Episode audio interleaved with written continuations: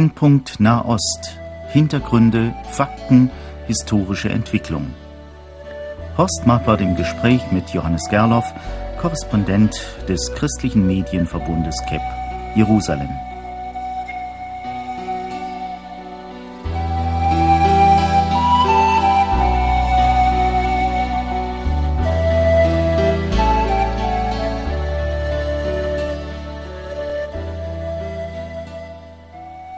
Ja, im Brennpunkt Nahost, verehrte Hörerinnen und Hörer, wollen wir heute nicht unbedingt ein tagesaktuelles Thema behandeln, sondern eher einmal darüber nachdenken, was man so hört über Israel und was man so sagt.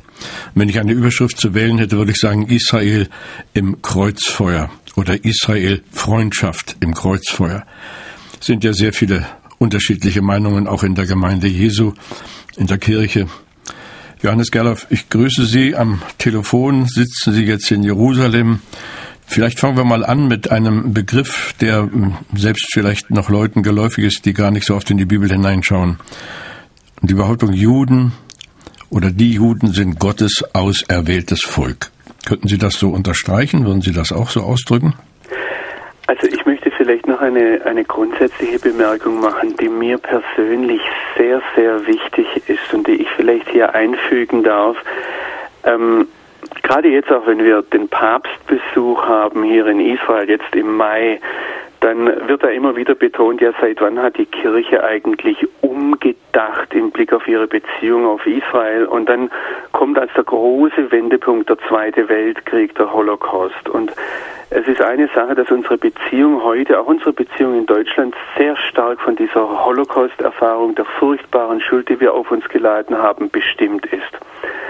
Ich persönlich denke, und da kommen wir jetzt gleich zu der Erwählungsfrage, ich denke, dass es ganz, ganz wichtig ist, dass wir nicht fragen, wie muss eine Theologie nach dem Holocaust aussehen, wo letztlich diese Erfahrung, diese geschichtliche Erfahrung bestimmend ist, sondern ich denke, wir sollten uns fragen, wie hätte eine Theologie, eine biblische Betrachtungsweise aussehen müssen vor dem Holocaust, damit so ein furchtbarer Völkermord hätte gar nicht zustande kommen dürfen. Also Sie sagen, die Theologie ist falsch gewesen, die man gehabt hat. Das ist doch gar keine Frage, auch wenn wir sehen, was wir an Aussagen haben, dass wir können bei der katholischen Kirche anfangen, wir können über Martin Luther sprechen, aber das geht bis in unsere Zeit hinein. Aber mir geht es jetzt nicht darum, dass wir über andere reden, sondern ich wollte einfach diese weite Perspektive kurz zeigen, damit wir sehen, warum wir überhaupt darüber reden, dass Israel das auserwählte Volk ist. Und da ist mir jetzt ein Punkt ganz wichtig.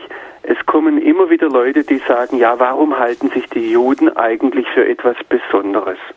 Und dieser, dieser Ausspruch, warum halten sich die Juden eigentlich für etwas Besonderes? Oder wie kommen die Juden darauf, dass sie sich für erwählt halten? Das zeigt mir, dass diese Menschen eigentlich Juden gar nicht kennen. Denn das Bestreben des jüdischen Volkes ist immer, übrigens auch schon in der Bibel, immer das Bestreben gewesen, so zu sein wie alle anderen Völker. Das Entscheidende von der Bibel her ist, dass Gott dieses Volk erwählt hat. Ohne zu fragen, ob sie da zustimmen. Wenn wir in 1. Mose 12 sehen, da, da kommt Gott zum Abraham und sagt, geh aus deinem Vaterland und von deiner Verwandtschaft und aus deines Vaters Haus in ein Land, das ich dir zeigen will. Und ich will dich zum großen Volk machen und will dich segnen und dir einen großen Namen machen und du sollst dein Segen sein. Ich will segnen, die dich segnen und verfluchen, die dich verfluchen. Und in dir sollen gesegnet werden alle Geschlechter auf Erden. Da fragt Gott nirgends Abraham, was denkst du dazu? Könnten wir mal miteinander über eine Beziehung nachdenken und was wächst daraus dann? Was, was können wir da miteinander machen? Gott kommt ganz autoritativ auf den Abraham zu. Ja, und dass natürlich alle Völker damit hinein verwoben sind, das ist es ja, was den vielen Völkern oder allen Völkern eigentlich nicht gefällt. Man hört ja überall diese kritischen Stimmen gegenüber Israel. Ja, aber was ich jetzt hier noch wichtig finde, ist, dass ein paar Kapitel später, wo Gott diesen Bund noch einmal erneuert, in Kapitel 15 im ersten Buch Mose, da will der Abraham ein Opfer bringen. Und das ganz Interessante ist, Gott nimmt das Opfer dann nachher an, aber er lässt, bevor er den Bund mit dem Abraham schließt, schließt den Abraham in ein, ein Koma fallen, in eine Narkose. Also das ist kein normaler Schlaf, sondern vom biblischen Wortlaut her stürzt Gott diesen Schlaf auf den Abraham, wirft ihn auf ihn. Er legt ihn richtig ins Koma, sodass der Abraham gar keine Antwort geben könnte. Das heißt, die Erwählung des jüdischen Volkes ist eine Entscheidung Gottes, die nicht abhängig davon ist, wie sich dieses Volk verhält oder wie es ist oder ob es Ja oder Nein dazu sagt. Das ist auch was, wenn man mit Juden heute spricht und was wir Christen ganz, ganz schwer verstehen können. Für uns als Christen steht immer irgendwo die Entscheidung für Jesus im Mittelpunkt und das ist auch gut so. Aber ein Jude hat sich nie entschieden, Jude zu sein. Er ist als Jude geboren. Letztlich steht er in der ganzen Existenz das dahinter, dass Gott zum Abraham gesagt hat, ich möchte eine Beziehung mit dir. Und deshalb, wenn wir über die Erwählung Israels sprechen und dann Leute kommen und, und mir sagen, ja, wenn die Juden oder wenn die Israelis sich so verhalten, dann können sie doch nicht Gottes auserwähltes Volk sein. Da setzen wir immer unsere christliche Theologie voraus, wo am Anfang eine Entscheidung steht. Wobei das ja auch nicht im Christentum so, so eindeutig ist. Wenn wir von der Erwählung sprechen, wäre wär mir das ein ganz, ganz wichtiger Punkt, der hier am Anfang zu stehen hat, dass, es, dass wir hier versuchen, Gottes Handeln nachzudenken und zu fragen, was er damit eigentlich vorhat. Ja, es sind natürlich sehr, sehr viele Vorurteile, äh, nicht nur in Deutschland, sondern in Europa, in der westlichen Welt.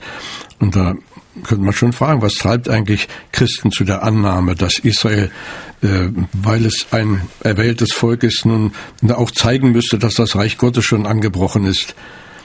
Der Punkt, der dahinter steht, sind eben unsere Vorstellungen, auch wenn wir davon reden, warum ist ein Volk erwählt, was bedeutet das? Da denken wir dann, die müssen besser sein. Ja, ja.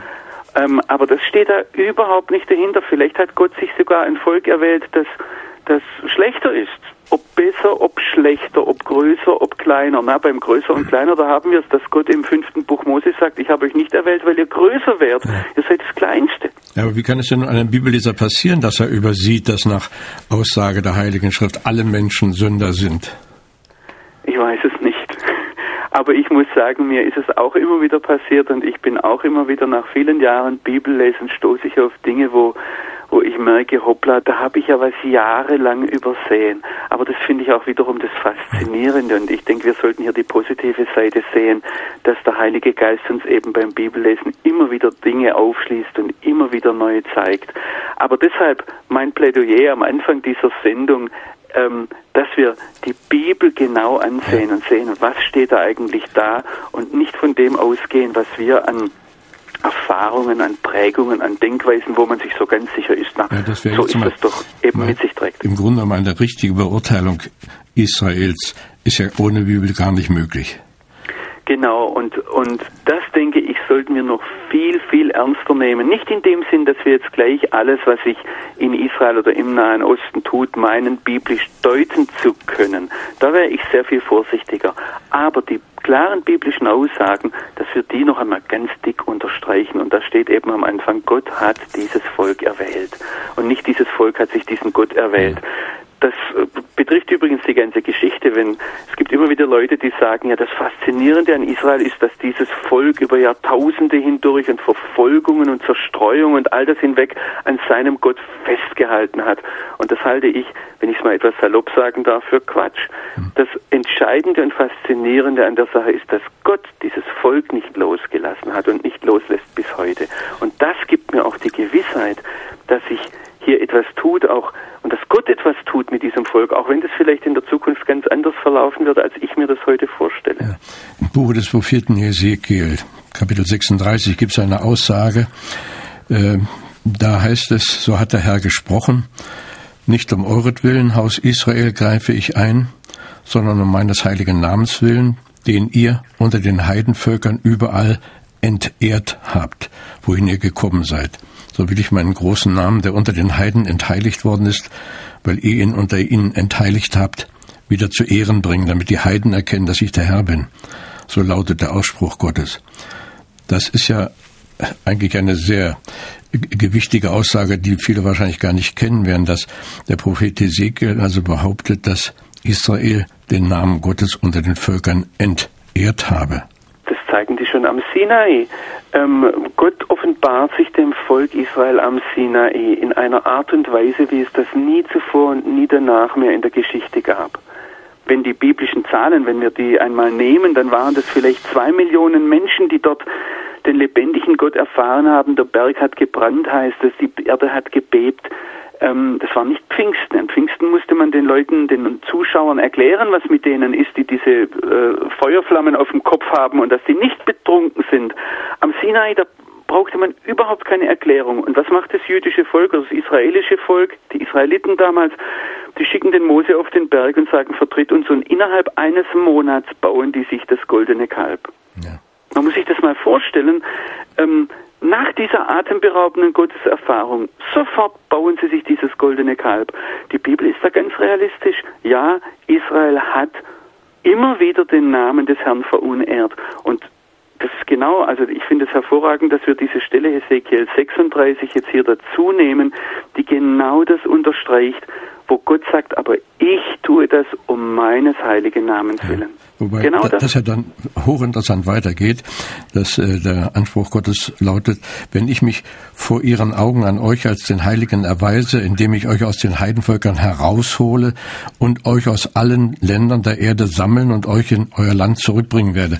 Also da ist ja äh, an diese Erklärung, dass äh, Israel Gott entehrt, gleich noch die Verheißung geknüpft, aber ich bringe euch zusammen, ich werde euch aus den Heidenvölkern herausholen. Das ist ja eines der ganz großen Geheimnisse.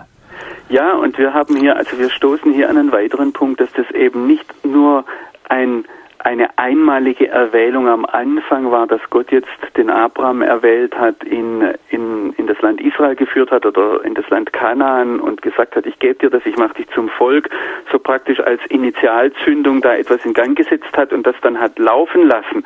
Nein, was wir hier sehen, ist, dass Gott mit diesem Volk weitergeht, mit Abraham weitergeht, mit seinen Nachkommen weitergeht, ähm, sie praktisch in eine Gemeinschaft hineinruft und dass wir im Handeln Gottes mit Israel, wenn wir der Bibel hier glauben, eigentlich bis heute die Hand Gottes sehen können. Halten Sie das für möglich, dass äh, das eben schon eine Vorhersage ist, auch dessen, was wir dann äh, 1948 erlebt haben, wenn Hesekiel davon spricht, dass sie aus den Heidenvölkern herausgeholt werden sollen. Ist das diese Herausholung? Ich denke, dass das die große Herausforderung ist, wenn wir die Bibel lesen und die Zeitung daneben, dass wir uns dann fragen, wo sehen wir da jetzt die Hand Gottes? Es gibt ja da Leute, die sagen, das ist also äh, erfüllt, nicht wahr? Das ist mit der Rückkehr aus Babylon, hat Gott seine Verheißung schon erfüllt. Ja, aber die Rückkehr aus Babylon, das heißt, dass der Schwerpunkt des jüdischen Lebens oder einer der großen Schwerpunkte des jüdischen Lebens in Babylon war, das ist eigentlich erst in den 50er Jahren unseres, also des vorgehenden Jahrhunderts, des 20. Jahrhunderts passiert. Ähm, noch im, im Mittelalter war in Babylon, wir denken nur an den babylonischen Talmud, der bis heute das große Gesetzwerk im Judentum ist, der kommt eben aus dem Zweistromland und nicht aus dem Land Israel. Und zur Zeit Jesu war der Schwerpunkt jüdischen Lebens ebenfalls in Babylon. Also von daher, die, die, wer sagt, diese Rückführung wurde erfüllt, der, ähm, der, der Prophet Hesekiel spricht hier auch in diesem Zusammenhang davon, dass er nicht einen zurücklassen wird. Also das ähm, entspricht überhaupt nicht dem, ja, was der, der, Prophet Hesekiel hier und, sagt. Und er sagt, würde, spricht, ja, spricht auch nicht von einem Volk, sondern er sagt, er wird ihn aus den Heidenvölkern herausholen. Also ich würde aber gerne noch einen Schritt, wenn wir über die Zerstreuung Israels sprechen. Wir sind jetzt gleich bei der Sammlung gelandet. Ich denke, dass es noch einen anderen Punkt gibt, den wir, und da möchte ich noch einmal zur Abrahams Geschichte zurückkehren, den wir sehen sollten, wo ich auch immer wieder merke, wir müssen in der Bibel noch genauer hinsehen. Gott sagt ja dem Abraham, als er dort im Koma, im Tiefschlaf liegt in 1. Mose 15, sagt ihm ja gleich, ähm, die erste, die Aspora, sage ich jetzt einmal, die erste Zerstreuung voraus. Der Abraham fragt dort, Herr, woran werde ich erkennen, dass meine Nachkommen das Land besitzen werden? Und dann gibt Gott eine ganz eigenartige Antwort. Er sagt, deine Nachfahren, die werden für 400 Jahre dieses Land verlassen müssen. Und die Begründung, die er dann bringt, wo er diese praktisch die ägyptische Gefangenschaft voraussagt, die ist, denn das Maß der Amoriter, die Schuld der Völker, der Ureinwohner des Landes Kanaan, die ist noch nicht voll. Und was wir hier sehen, wir denken immer, wenn Israel das Land verlassen muss, dann war das deshalb, weil sie das Land verunreinigt haben, weil sie Götzendienst betrieben haben, weil sie von Gott nichts wissen wollten, weil sie seine Gebote übertreten haben. Aber das hat der Abraham noch überhaupt nicht gemacht und seine Nachkommen auch nicht. Wir sehen ja, dass es hier noch einen anderen Grund gibt, warum Gott sein Volk aus dem Land rausführt und dann wieder zurückführt. Das ist ja mehrfach passiert. Und der Grund dafür ist eben, dass Gott einen Plan mit den Heidenvölkern hat. Und da würde ich mir wünschen, dass wir noch viel, viel genauer hinsehen und fragen, ja, warum passiert das jetzt? Und was sagt uns die Bibel tatsächlich? Und wir, wir wissen nicht viel über die Völker, die hier waren. Wir wissen von einem Melchisedek, der als Priester des Höchsten vorgestellt wird. Das heißt, Gott hat offensichtlich zu den Völkern hier im Land Kanaan gesprochen, eine Beziehung zu ihnen gehabt.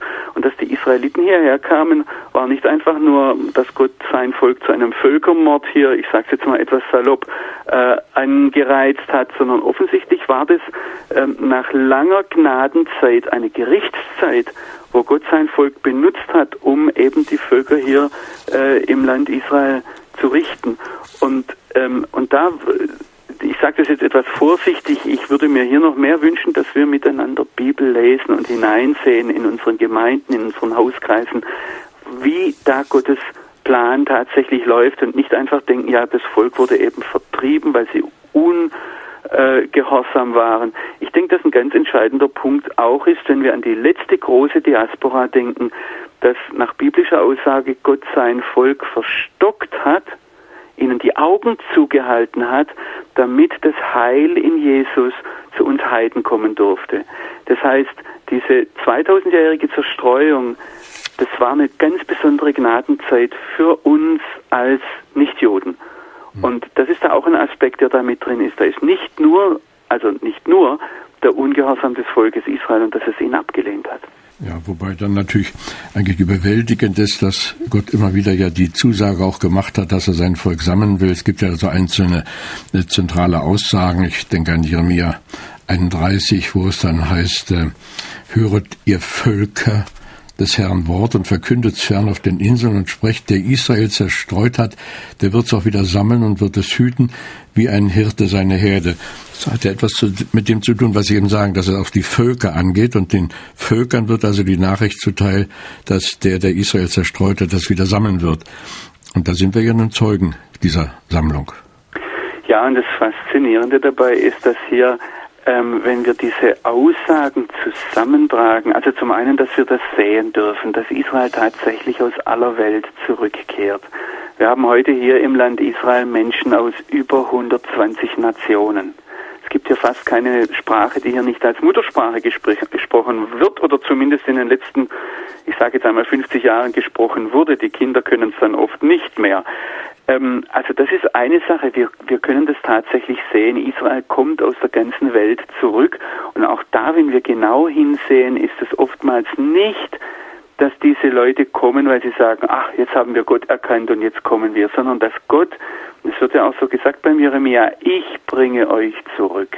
Ja. Und es sind ganz unterschiedliche Dinge, die sie zurückbringen. Das sind wirtschaftliche Schwierigkeiten, das ist Verfolgung. Also wenn wir an die Juden im Zweiten Weltkrieg denken, ähm, die wollten zurück nach, nach Tschechien und nach Polen, um, um dort in ihre alten Heimat wiederzukommen. Und dann wurden sie noch einmal vertrieben in den, in den 40er Jahren und regelrecht gezwungen, nach in das damalige Palästina zu kommen. Und ähm, ich halte es für eine faszinierende Sache, da zu fragen, wo sehen wir darin die Hand Gottes. Als Sie eben sprachen von der Rückkehr, äh, da habe ich noch eine andere Frage. Ich weiß nicht, ob Sie da auch eine Deutung haben. Es lebt ja, der größere Teil der Juden weltweit lebt ja außerhalb Israels.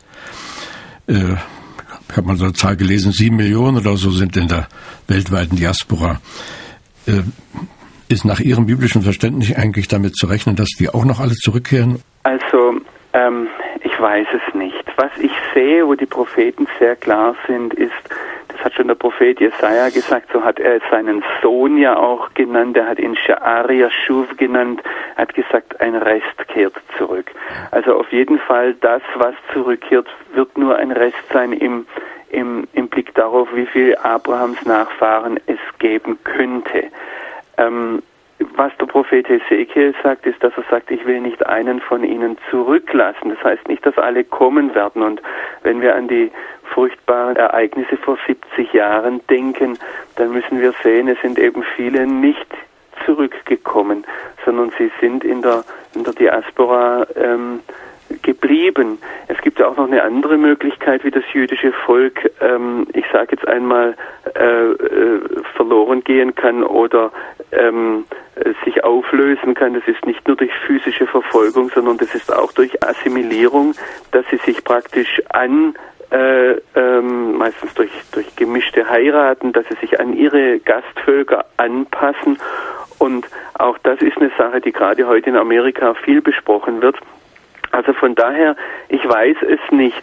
Ähm, ich weiß nur, dass wir heute zahlenmäßig, äh, ich glaube, an der Grenze sind, dass mittlerweile die größte äh, Gruppe von Juden wieder im Land Israel wohnt und das ist seit Jahrtausenden nicht der Fall gewesen, sondern eigentlich seit der Zerstörung des Zweiten Tempels hat die Mehrzahl der Juden im, im Ausland gewohnt und denke, wir brauchen hier einen langen Atem. Wenn wir daran denken, was Gott dem Abraham gesagt hat, 400 Jahre werden deine Nachfahren in, in einem Land sein, wo sie unterdrückt werden. Gott denkt in viel größeren Zeiträumen. Und dass wir jetzt innerhalb von 50, 60, 70 Jahren sehen konnten, dass ein, ein, dass Israel aus der Asche aufgestanden ist und heute ein Staat ist, der blüht, dass ein großer Teil des jüdischen Volkes hierher zurückgekommen ist, das ist schon in einer atemberaubend kurzen Zeit.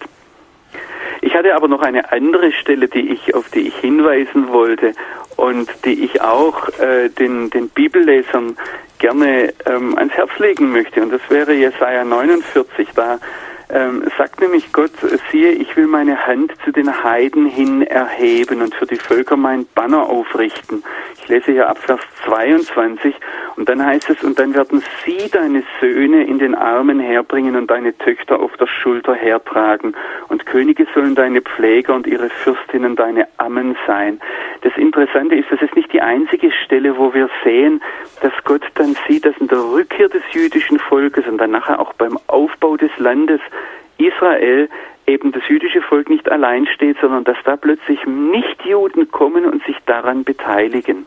Und zwar nicht in einer Art und Weise, dass sie das Volk jetzt treiben und äh, ich sage jetzt mal aus ihrer Mitte austreiben, sondern wenn hier von Leuten die Rede ist, die sie auf den Armen bringen, dann sind das Leute, die offensichtlich verstehen, was da vor sich geht und die hier am Handeln Gottes mit teilhaben oder die Gott gebraucht für diese Aufgabe. Ja, also das ist aber noch ein weiter Weg dahin oder sehen Sie bereits Anzeichen, dass sich das äh, zu verwirklichen beginnt? Also ich sehe schon, wenn ich äh, dass sich auf ganz unterschiedliche Art und Weise ähm, gläubige Christen daran beteiligen.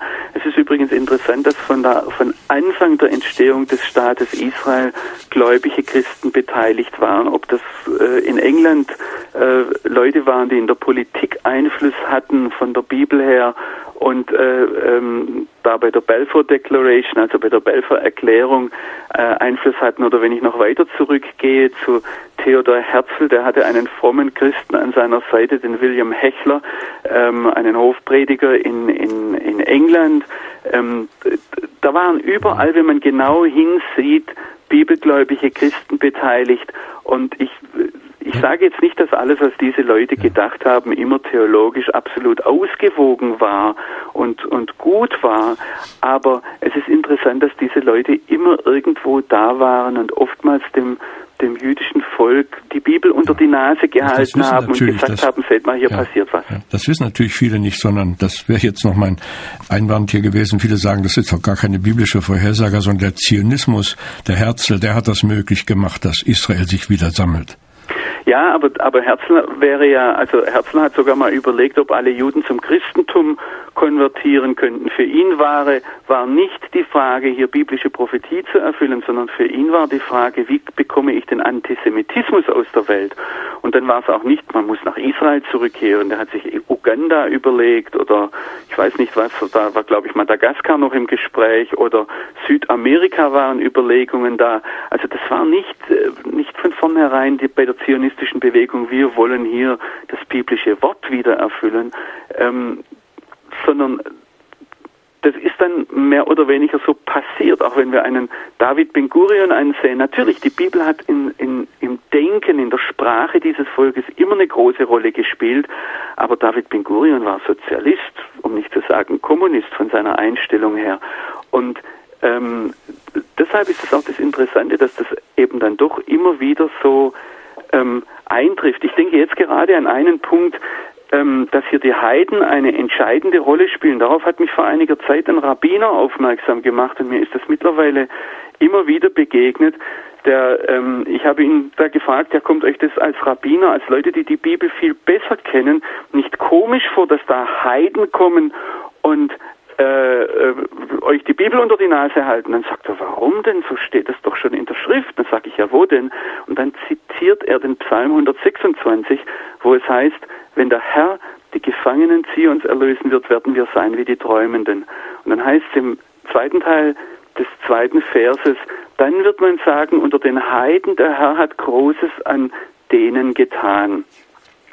Und erst darauf kommt dann im Vers 3 die Antwort, des jüdischen Volkes, ja stimmt, der Herr hat Großes an uns getan, das sind wir fröhlich. Und da sagt mir dieser Rabbiner, da guck hin, da steht's schwarz auf weiß, da kommen die Heiden und sagen, der Herr hat Großes an ihnen getan. Das ist sogar im Hebräischen noch so, dass das Heiden sind, die irgendwo äh, den Antisemitismus fast schon in sich äh, äh, drin haben. Da heißt es, der Herr hat Großes an denen getan, ja, an, an denen da, an den, an den komischen Leuten. Dann antwortet das jüdische Volk, ja stimmt, der Herr hat Großes an uns getan, das sind wir fröhlich. Ich hatte da einmal einen orthodoxen Juden, der hat mir gesagt, wir brauchen euch Heiden, ohne euch, euch bibelgläubigen Heiden, ohne euch verstehen wir unsere geistliche Bestimmung nicht. Ja, das ist jetzt ein wunderbarer Schlusssatz. Wir könnten natürlich noch lange Ihnen zuhören. Das ist einfach so reich, auch äh, wenn man anfängt, das biblische Wort zu entfalten. Ich weiß nicht, ob manche Hörer hier mitschreiben oder das behalten haben.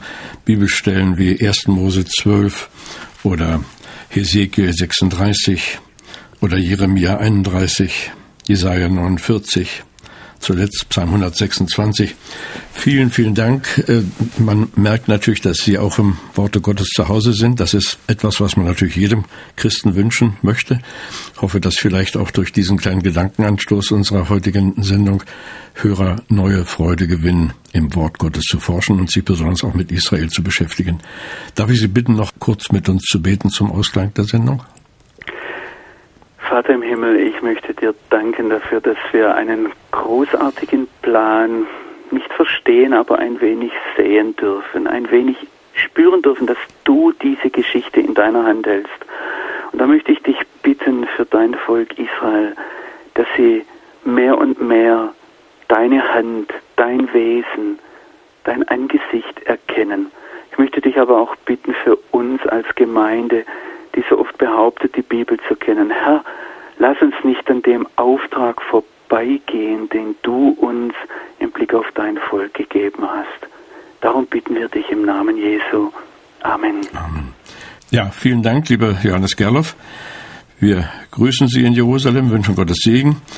Wir wünschen diesen Segen auch allen unseren Hörerinnen und Hörern und hoffen, dass vielleicht auch durch den Gedankenanstoß dieser Sendung manche eine ganz neue Bereitschaft gewonnen hat, in der Bibel zu forschen und sich besonders auch mit Gottes auserwähltem Volk zu beschäftigen.